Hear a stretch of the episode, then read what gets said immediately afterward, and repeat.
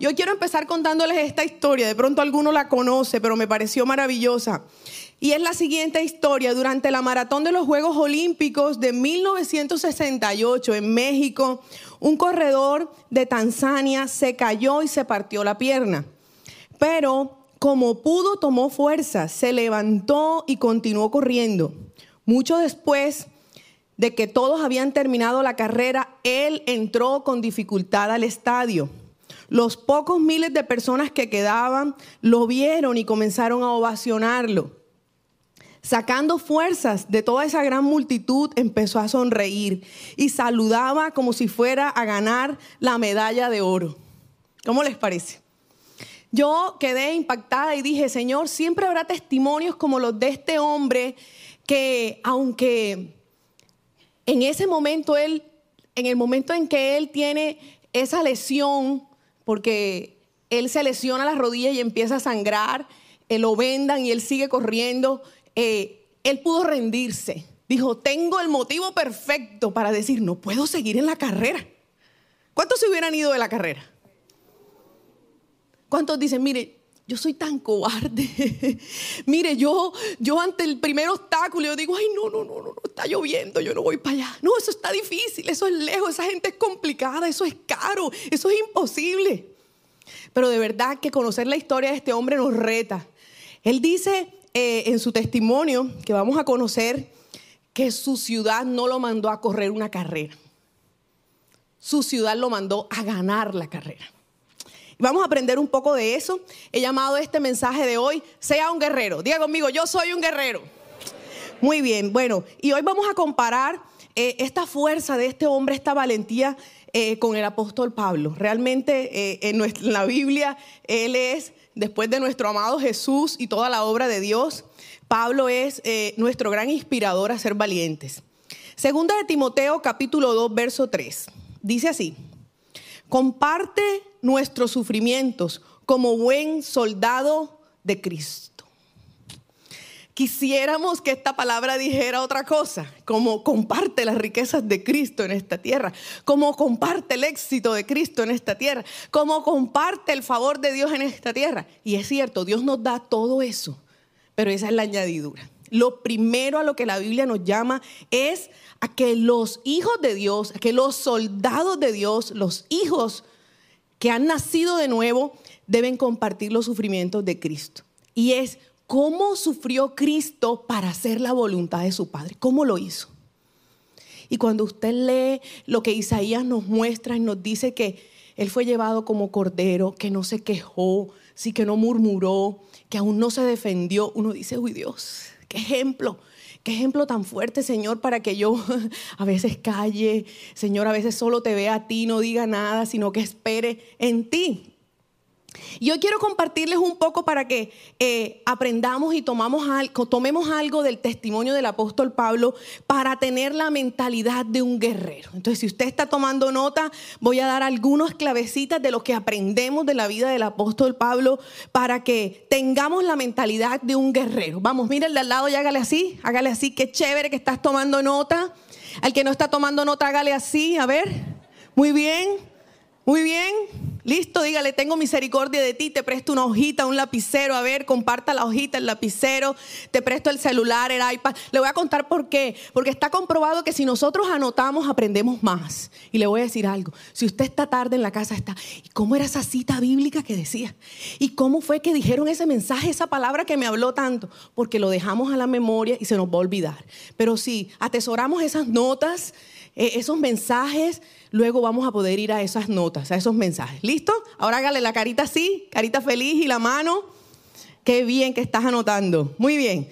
¿Cómo tener la mentalidad de ese guerrero? Vamos a aprender mucho del apóstol Pablo. Eh, el apóstol Pablo, eh, él vivió muchos desafíos, muchos retos y para mí, de verdad, después de Jesús es un gran héroe. Y él se vio a sí mismo como un ganador. Y el primer punto de la mentalidad de un guerrero yo lo he llamado, sí puedo, soy un ganador. Cuando usted y yo atravesamos desafíos, decepciones, situaciones injustas, cosas que tú dices, pero, pero yo no debería estar viviendo esto, eh, es fácil permitir que esas situaciones nos abrumen. Es fácil permitir rendirte.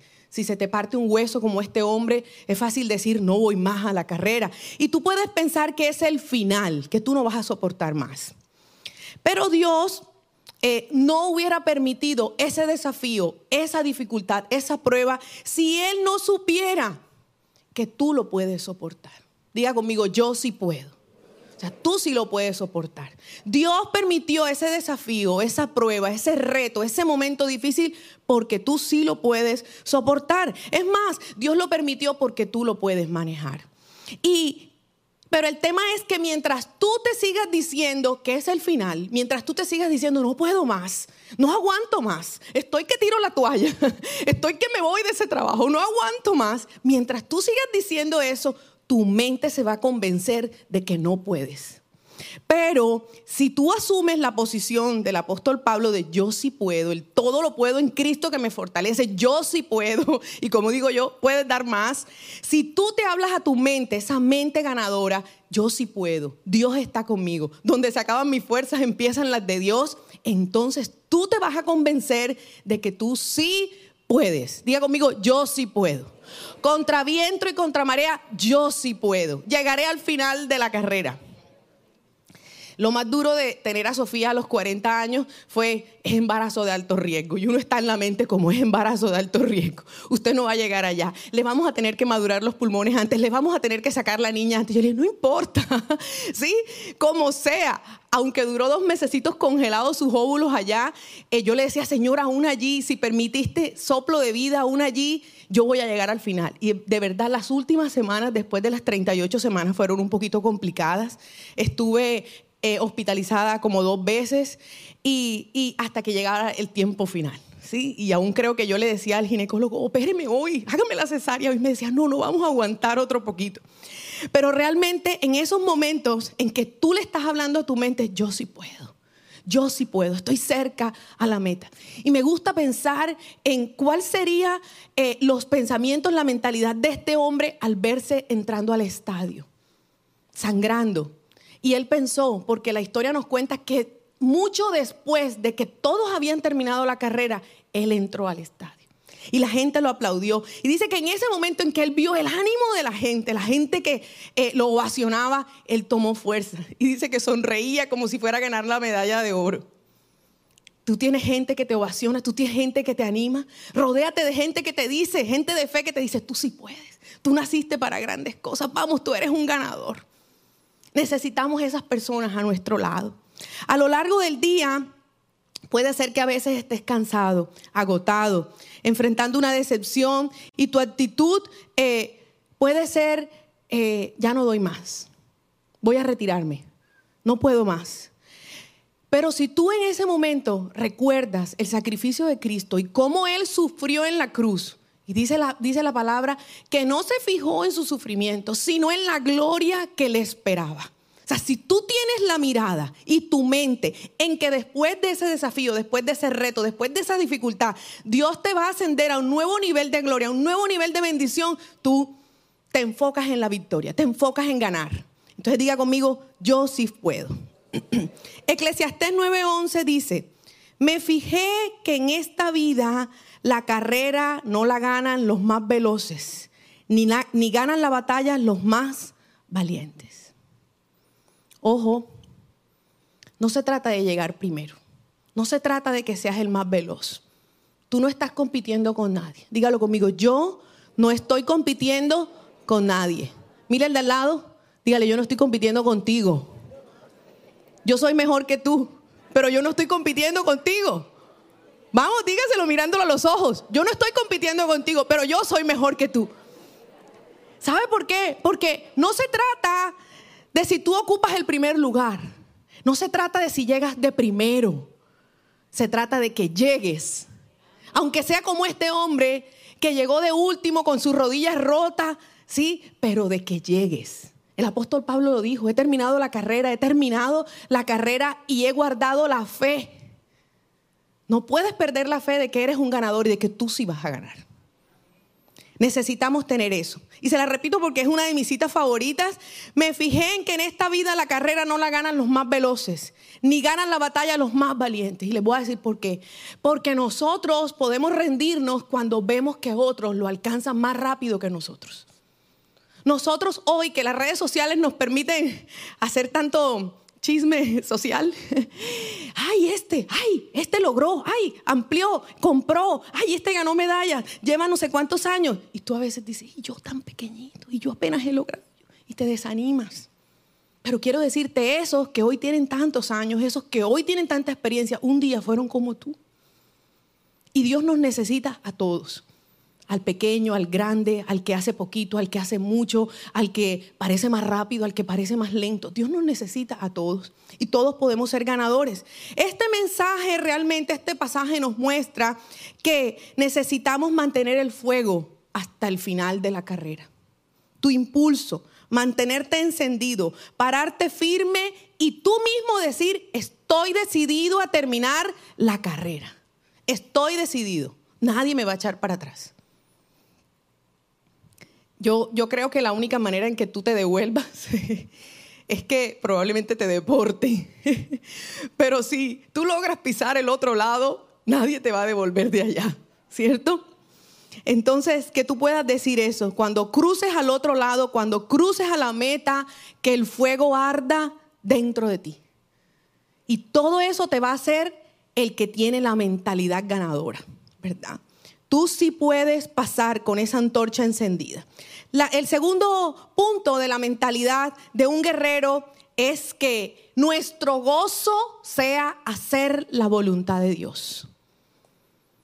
Dice la palabra de Dios que Jesús dijo, mi pan es hacer la voluntad de mi Padre. O sea, Jesús dice, no importa que no haya comido, no importa que lleve 40 días en ayuno, no importa que me den azotes, no importa que me desprecien, no importa que me rechacen. Mi gozo, mi alimento, mi deleite es hacer la voluntad de mi Padre. Y yo te quiero decir, hay muchas veces en que tú no quieres hacer las cosas.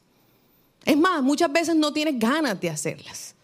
Es más, todo está en tu contra para que no la hagas. Pero que lo único que te mueva y sea tu motor y sea tu gozo, sea tu alegría, saber que estás haciendo la voluntad de Dios. Así la gente no te hable, así la gente no te quiera. En estos días leíamos y el apóstol Pablo tan lindo decía, es que si, eh, es que si ganar el favor de la gente fuera mi objetivo, ¿cierto? Dice, yo no podría ser apóstol de Cristo. Porque tú no vas a poder ser siervo de Cristo si tú quieres estar bien con todo el mundo y, quedarle bien, y caerle bien a todos. Porque el Señor Jesucristo dice, la palabra de Dios, ¿sí? que los que estamos en la luz, los que están en tinieblas no se quieren acercar a la luz. Y probablemente hay gente que no te quiere, hay gente que habla mal de ti, hay gente que te persigue.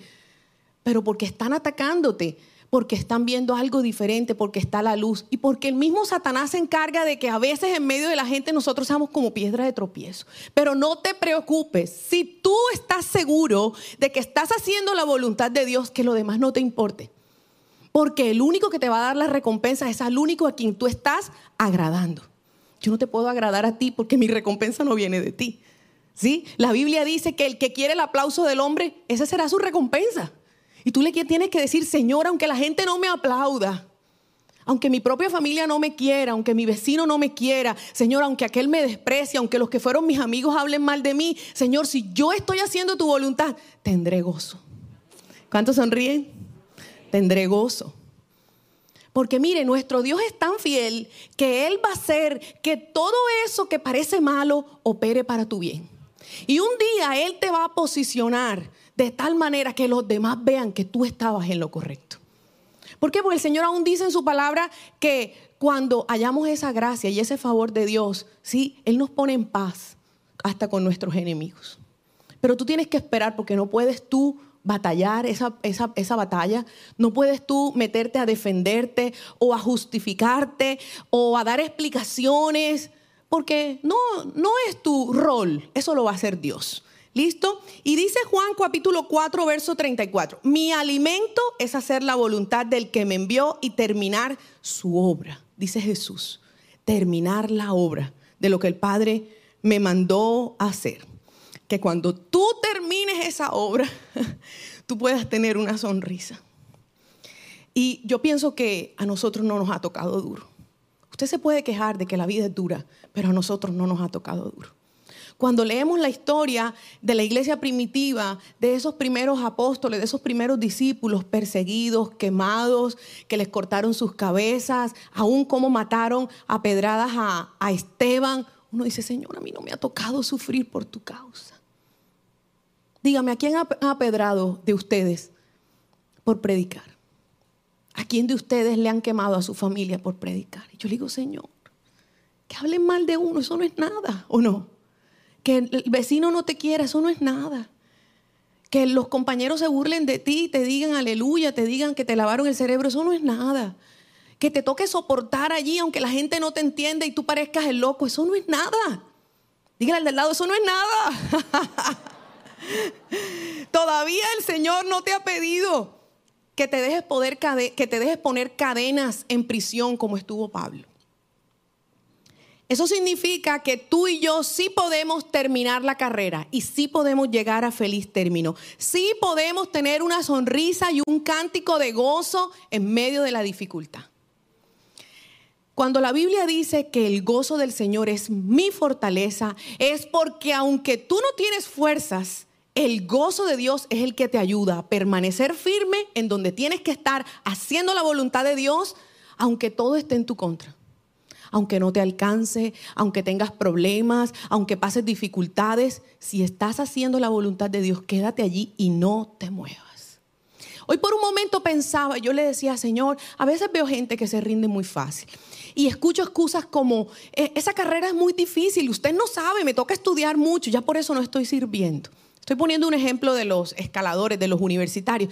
Y pensaba en, en José un chico que ya se está graduando de medicina y casi sirvió toda la carrera. En Natalia, que va más adelante ya de la carrera y también sirviendo toda la carrera. En, en Cristian, que ya es ingeniero, ustedes lo ven ahí pequeñito, pero ya es ingeniero y se graduó muy bien, se graduó con honores, pequeñito y todo, y nunca dejó de servir. Y yo le decía, Señor, cuando queremos, podemos. No van a haber excusas para servirle a Dios.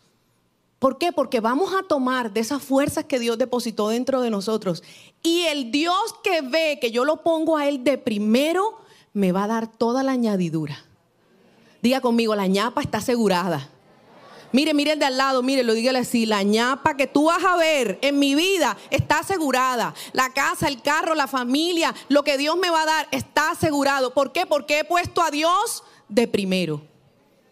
Y yo he visto que el que no, el que no menosprecia a Dios, el que lo honra, el que le dice, Señor, aquí estoy, cuenta conmigo, mire de donde, de donde no tengo, saco el tiempo, madrugo, hago muchas cosas, pero ahí estoy, Señor. Entendió el principio de lo que dice la palabra, buscad primeramente el reino de Dios y su justicia. Y todo lo demás será añadido. Todo lo demás será añadido. El Señor te dice todo no te dice un poquito, no te dice te voy a pagar la hipoteca, no te dice te voy a pagar el crédito pequeñito que tienes. Te dice todo. Todo lo demás vendrá por añadidura, todo, aún incluso lo que tú no le has pedido, aún incluso lo que tú no necesitas. Dices, ay Señor, pero ahora tengo dos de esto, tres de esto, Señor, me has dado para escoger. ¿Por qué? Porque pusiste al Señor en el primer lugar. Y dice segunda de Timoteo 4:7, he peleado la buena batalla he terminado la carrera. He mantenido, me he mantenido en la fe. Y me gusta mucho contar esta historia, y este es mi tercer punto. Dice, eh, lo que nosotros encontramos en la antigua Grecia, esa práctica de una carrera que se llamaba relevo de antorchas, para que tomamos, tomemos este pasaje de la carrera manteniendo la fe. Y el tercer punto lo he titulado de la mentalidad de un guerrero, avivo y cuido mi llama. Dígalo conmigo, avivo y cuido la llama, porque tienes que hacer las dos cosas. Tienes que avivarla para que no se apague y tienes que cuidarla de lo que viene a apagarla. En la antigua Grecia encontramos esta carrera, relevo de antorchas, y se trataba de que a los corredores le entregaban una antorcha encendida y ellos tenían que correr hacia la meta lo más rápido que pudieran, pero tenían que tener encendida la antorcha. El corredor debía protegerla del viento, de la lluvia o de cualquier cosa que quisiera apagarla. ¿Cuántas cosas han querido apagar tu llama? Y usted, uh, uno, dos, tres, cuatro, cinco. Tengo muchas cosas que han querido apagar mi llama. En este momento, ¿qué cosas han querido apagar tu llama? Puedo ser yo mismo, mis propios argumentos, mis propias ideas, mis propias inseguridades. ¿Sí? La gente que estoy escuchando, la pandemia, Muchas cosas quieren apagar tu llama, muchas cosas te dicen, pero ya no es necesario ir tanto a la iglesia, ya no es necesario orar tanto, eso de ayunar y orar y levantarme madrugada y leer la Biblia, eso es mucho. Muchas cosas quieren apagar tu llama. Aprendamos un poco más. Dice 2 de Timoteo 1:6. Y le estaba hablando Pablo a Timoteo y le decía sobre su llama. Le dice, por eso te recomiendo que avives la llama del don de Dios que recibiste cuando te impuse las manos. Aviva la llama del don de Dios que está dentro de ti. Diga conmigo, dentro de mí ya está la llama. Necesitamos avivarla. Y ahí te quiero hacer esa pregunta. ¿Tú qué haces para avivarla? no, yo a veces espero como que el viento sople. Pero tú qué haces para avivar la llama? Es más, mire, el Señor nos mandó a que nosotros estando en fuego, porque dice la Biblia que el Señor quiere que sus hijos sean llamas de fuego, avivemos la llama de otros. Pero para yo avivar la llama de otros, la mía tiene que arder, ¿cierto? Para que un carbón encendido encienda al otro, significa que ese tiene que estar rojo. ¿Ha visto cuando hacemos asado, cuando hacemos fogata, que usted coloca la nueva leña, el nuevo carbón al lado de otro que está en fuego? Vamos, hágale al lado. Yo estoy en fuego. Tócame a mí, ven. Enciéndete conmigo. Hay algunos que ni hicieron así. Son un hielo. Diga conmigo, se va todo hielo de mí.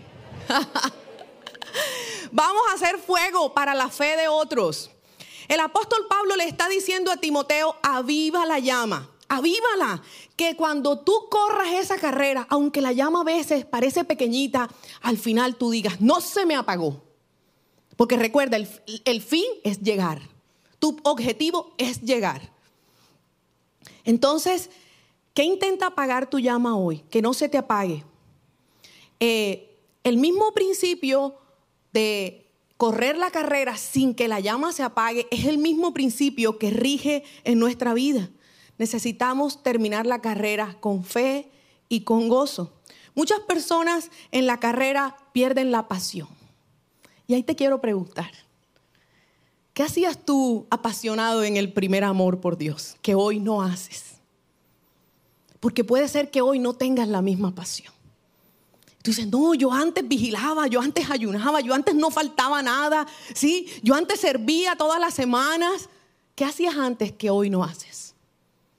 ¿Cuál era la pasión que tú tenías al principio de cristiano, aún en tu mejor tiempo de pasión? ¿Qué hacías que hoy no haces?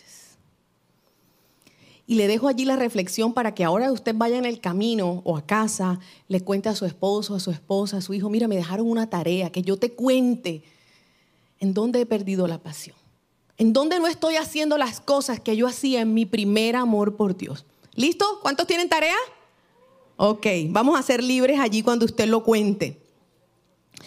La Biblia nos habla de cómo avivar esa llama. Y cuando el apóstol Pablo está hablando del don de Dios, nos está diciendo que la manera de avivar la llama es que nosotros ejercitemos los dones. El Señor nos dice que a través de su espíritu, Él nos da dones para que nosotros podamos servir. Nos entrega ministerios para que podamos servir. No los puedes esconder debajo de la mesa. No los puedes ocultar. Y te quiero decir, muchos de los que le servimos a Dios al principio ni siquiera creíamos en que nosotros podríamos hacerlo. Es más, yo me paro aquí todavía y digo, ay Señor, ¿será que sí tengo algo para dar? Sí, pero cuando tú empiezas solamente a confiar en que tú haces una parte, pero que el que va a hacer la gran obra es Dios, entonces tú solamente eres un instrumento de Dios. Entonces, deja que Dios sea el instrumento, que déjate, deja que tú seas un instrumento en la mano de Dios y que el Señor te llene y perfeccione esos dones y esos talentos. Pero desarrolla los dones. Si tú te encargas si tú te aseguras de que tus dones están activados, de que tú estás entrenándote en eso, que estás ministrando, que estás orando por otros, que estás aconsejando, que estás predicando, que estás sirviendo, cualquiera que sea tu don, tú vas a mantener la llama encendida. Mire, conozco personas que cuando viene el problema, lo primero que dicen es, mire, necesito un tiempo. Y nosotros entendemos en la humanidad, mire, usted necesita un tiempo, ¿sabe? Porque yo sé que está pasando un momento difícil, tiene su mamá enferma o tiene su papá enfermo, o mire, tiene un hijo enfermo, entendemos eso. Pero he visto gente que teniendo situaciones críticas, yo a veces soy la que le digo, mira, no necesitas como un tiempo. Y dice, no, pastora, yo necesito ahora meterme en la iglesia. Yo necesito las fuerzas que vienen de Dios. Por favor, no me saque. Por favor, no me quite. Deme ese, porque han entendido que mantenerte allí, al pie de la batalla, es lo que aviva tu fuego. Muchas cosas se apagan porque no las usamos, porque no estamos poniendo en práctica todo lo que Dios nos ha dado.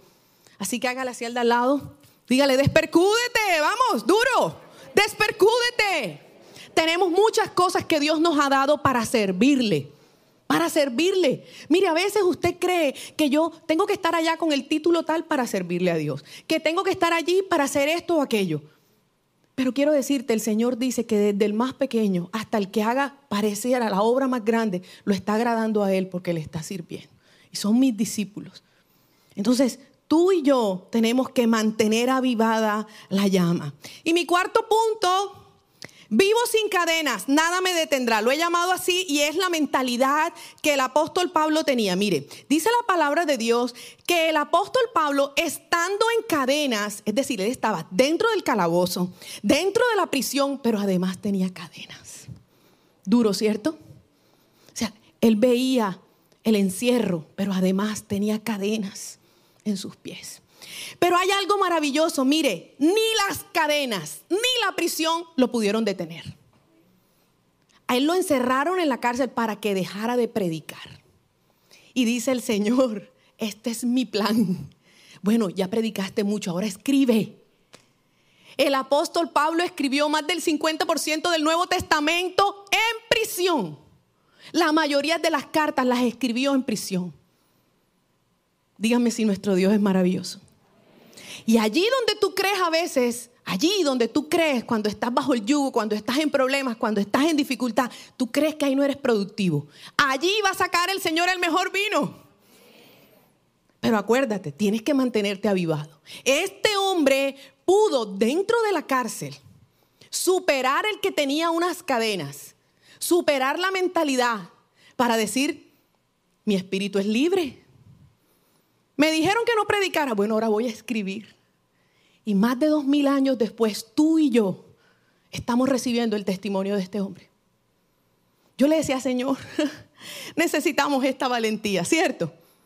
Para superar las dificultades, para dejar la mentalidad de, de derrota, la mentalidad de pobrecito yo, la mentalidad de autocompasión, de quejarnos, de estamos agotados, no puedo dar más, esto no me gusta, no me cae bien, allá me miran feo, allá no me quieren, ¿sí? Porque nosotros tenemos cualquier cantidad de excusas para hacernos a un lado. Te quiero decir algo. ¿Será que si el apóstol Pablo, el Señor se le aparece en sueños y le dice, Pablo, escribe? No, Señor, mira que estoy en cadenas. Mira, Señor, yo estoy aquí en una cárcel, aquí no hay tinta, aquí no hay pluma, aquí no hay hojas para escribir. Y él hubiera quedado tranquilo y hubiera dicho, tengo la excusa perfecta. ¿Cuántos se acomodaron en la excusa perfecta? ¿Cuál fue tu última excusa para decirle a Dios que no ibas a hacer lo que Él te mandó a hacer? Porque te quiero decir, la de Pablo, esa sí era la excusa, ¿o no? Pero ¿quién de ustedes tiene una excusa como la de Él? Para decirle, Señor, estoy en cadenas, estoy en la cárcel. Tú dices, ay, sí, pobrecito, está en la cárcel. Ya se tiene mucho, con estar en la cárcel ya tiene el pobre, no le pongan más carga, por favor, ¿o no? Pero miren cómo nos desafía esta mentalidad.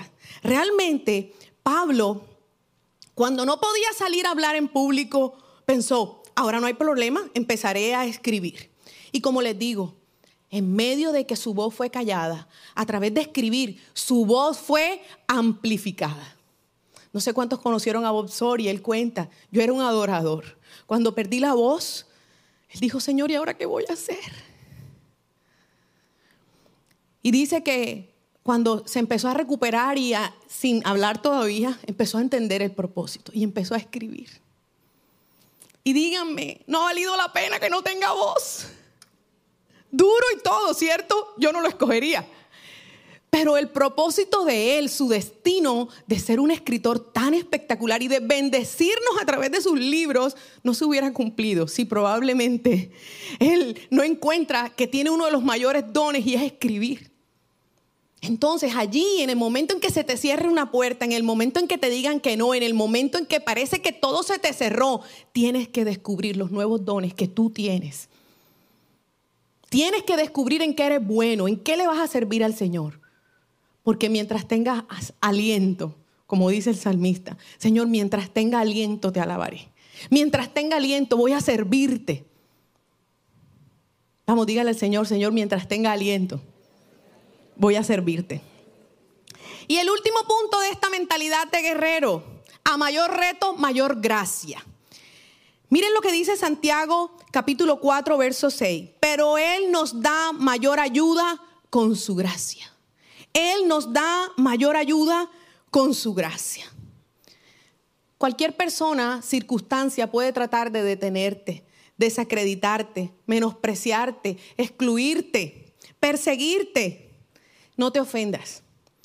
Deje de enfocarse en esos que están en tu contra. No te desgastes con esos que no te quieren, con esos que no están de acuerdo. Son parte del plan de Dios.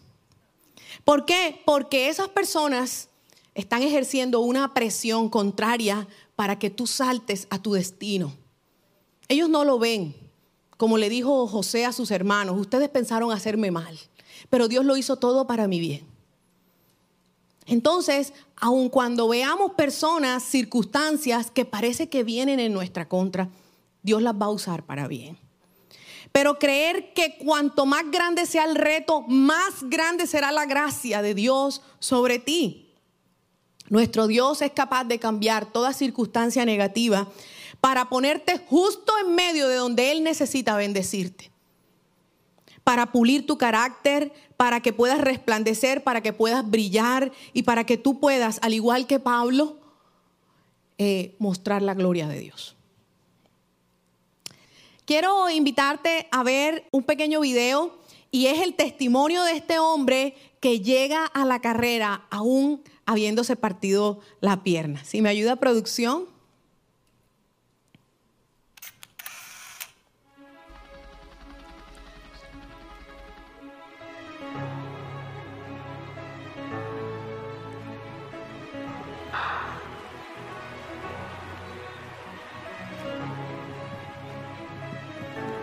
1968.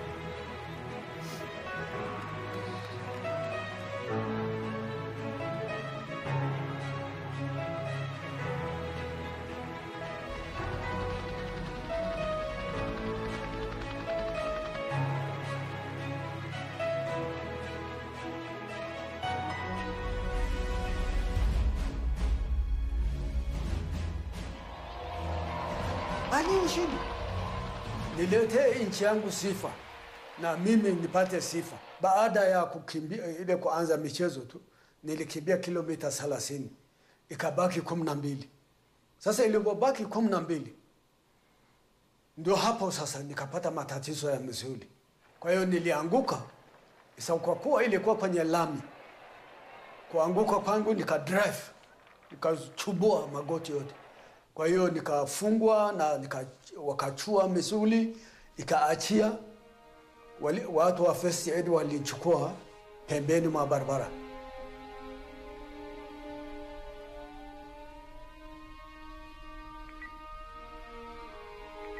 Na tulipofanya mazoezi Dar es Salaam kwenye sea level, kumbe michezo ya Olympic inafanyika kwenye ukanda wa juu kwenye high altitude, ndio kitu ambacho imetufailisha.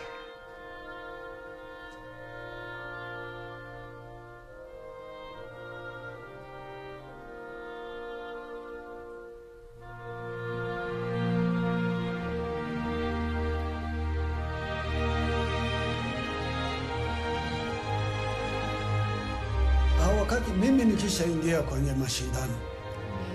Kwa, kwa tabia yangu mimi siachii njia.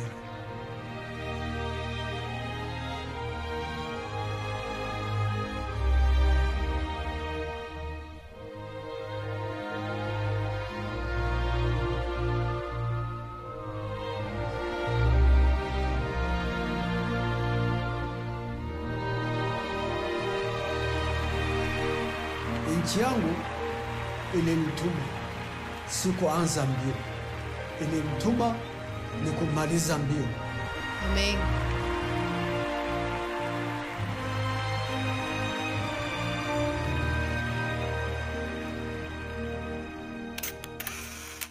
Muy bien. En conclusión de nuestra enseñanza de hoy, ninguna circunstancia, ninguna persona, ninguna situación difícil podrá alejarte de tu destino. Nada podrá alejarte de lo que Dios dispuso que tú harías en esta tierra para que tú puedas brillar para Él. Y quiero dejarte con esta promesa para que sea tu fuerza, tu motor, Isaías 41, verso 10. Así que no temas porque yo estoy contigo. No te angusties porque yo soy tu Dios. Te fortaleceré, te ayudaré y te sostendré con mi diestra victoriosa.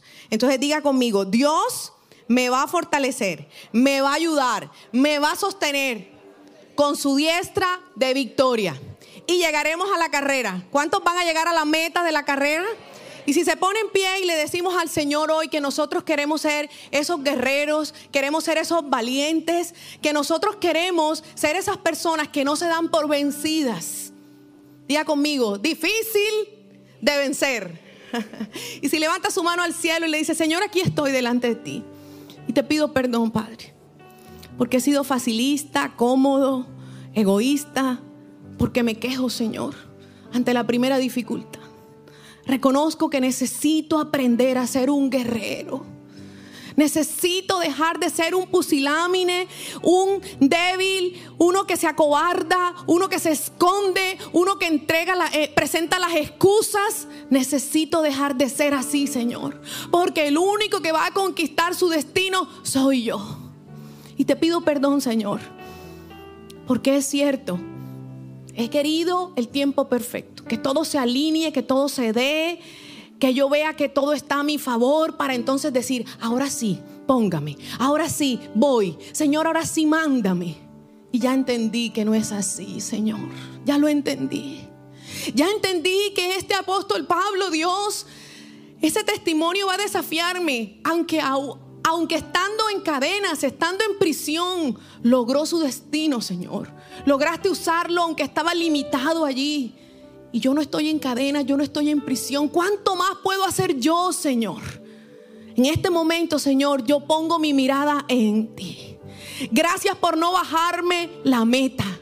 Gracias Señor porque mi destino está intacto. Gracias porque la última palabra la tienes tú Señor para mí. Gracias Señor porque yo voy a conquistar lo que tú has destinado para mí. Gracias Señor porque hoy recibo de tu fuerza Dios. A mayor reto, mayor gracia. Declaro que la diestra tuya me sostiene Señor. Y declaro que yo voy a vencer. Es cierto. Es cierto, me acomodé en ese desierto, me acomodé en ese problema y me volví un quejoso, un amargado. Me volví esa persona que vive en el pasado, llorando por el pasado. Pero hoy en el nombre de Jesús yo me despercudo. Vamos, despercudas en el mundo espiritual. Y yo me despercudo. Yo me quito ahora mismo toda tristeza, me quito toda depresión, me quito todo luto, me quito todo miedo, me quito toda enfermedad, me quito toda excusa en mi mente. En el nombre de Jesús de Nazaret, me quito toda debilidad me quito toda mentalidad de débil, de no puedo, de es difícil, estoy viejo, estoy cansado. En el nombre de Jesús. Y yo hoy, Señor, me visto con las fuerzas de tu espíritu. Declaro, Señor, que tu fuerza en mí me da lo que yo necesito para avanzar. Me da estrategias, me da sabiduría. Declaro, Señor, que tu espíritu me empuja más allá, más allá de lo que yo puedo lograr, más allá de lo que yo puedo alcanzar. Y llegaré a la meta llegaré a la meta. Y si levanta sus manos al cielo y le dice, llegaré a la meta. Y llegaré con una sonrisa de vencedor. Y llegaré diciendo, he logrado la carrera, he guardado la fe, no he negado tu nombre, Señor. Gracias Jesús. Hoy los muros caerán, las cadenas say